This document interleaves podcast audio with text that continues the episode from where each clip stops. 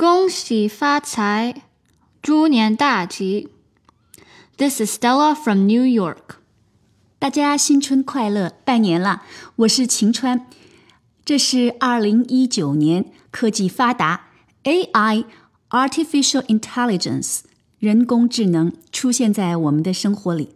人类如何与 AI 相处？AI 会取代人类吗？这样一些新的伦理困惑值得思考。早在一八二三年，就有这么一部小说讨论这个问题。它的作者 Mary Shelley 当时只有十九岁，是一位女性作家，英国著名诗人雪莱的妻子。她被誉为科幻小说之母。我们今天来介绍一部相当先锋的科幻小说《Frankenstein》，中文翻作《弗兰肯斯坦》。In English class, we were required to read the novel Frankenstein by Mary Shelley. The novel was named for the main character of the book, Victor Frankenstein. He is a scientific genius who wanted to create life from nothing. Eventually, he created a human like creature who was very tall with a capacity to think and feel. However, he is very, very ugly. In the book, he is referred to as the creature and has no name. Frankenstein is disgusted by the hideous nature of his creation and runs away, neglecting the creature. 主人公 Frankenstein 是一个科学狂人，造了一个人，具有人的智慧和感情，但是外形巨大而丑陋。于是 Frankenstein 遗弃了他。 后来怎么样呢？the creature is feared by all who he meets because of his appearance. In the beginning, he was kind to the people around him and even saved a girl's life. However, he wasn't accepted. He longs for love, care, and a companion as any human would. He becomes angry and vengeful because Frankenstein brought him to life but left him alone in an unknown world. He kills Frankenstein's younger brother.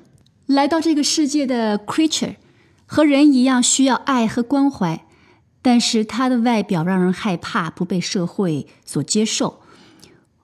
我记得小说里提到，他希望 Frankenstein 能够给他制造一个女人做伴儿。而 Frankenstein 担心带来更多的恐慌，最终并没有。于是，The Creature 开始了对他的制造者和遗弃者 Frankenstein 的报复。The creature asks Victor to build him a mate. Eventually, Victor refuses to, and the creature begins to kill more of his loved ones. Because of these continuous deaths, Frankenstein has no one left. He chases the creature all the way to the Arctic, determined to kill the creature. In the end of the novel, they both die. 唉，这个故事听下来，是不是集中了很多现代科幻的元素？野心勃勃的科技狂人对于可能的灾难毫无责任和准备，具备甚至高于人类智力的人工智慧生物，孤独的不见于人类群体，最后冤冤相报。走向死亡。Although it may seem like the creature is the monster, the novel shows that Victor may be the true monster. Most of his actions stem from selfishness and self preservation. He refused to assume responsibility for the creature, immediately running away from it. His arrogance and ambition led him to creating the creature but that knowledge was dangerous. He tampered with something that should have been left alone. Stella 这里试图分析 Frankenstein 这个人物，他的自私、自负、自大。 如果没有道德和理性的束缚，他拥有的知识则是危险的。他所试图进入的领域是不应该去挑战的。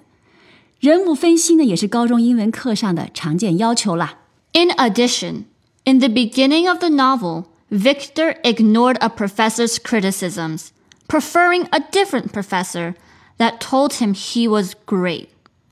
This demonstrates a kind of immaturity due to his inability to take criticism. Victor's flaws led to him abandoning the creature, which resulted in the deaths of those he loved. 在小说一开头就暗示了 Frankenstein 性格上的不成熟，不接受批评，只沉醉于赞美。他的弱点最后导致了最终的悲剧。这篇几乎两百年前的小说是不是特别的先锋？ 他讲人性的弱点，讲人的创造力需要的约束，警示人类对于自己似乎可以无限爆炸的知识。所需要具备的卑微态度和对未知应有的敬畏，否则人类可能会造出毁灭自己的物种。如果我们不正视自己的局限，这篇英文小说是 Stella 今年高中英文课上的被要求精读的一篇小说，直指当代科技发达社会的很多隐忧。这也是美国学校英文课的一大特色，他总是试图在文学和语言之外，尝试带给学生更多有关当下的思考和启迪。这篇小说非常推荐，Stella 反复跟我说了，一定要读一下。希望大家寒假愉快，阅读愉快。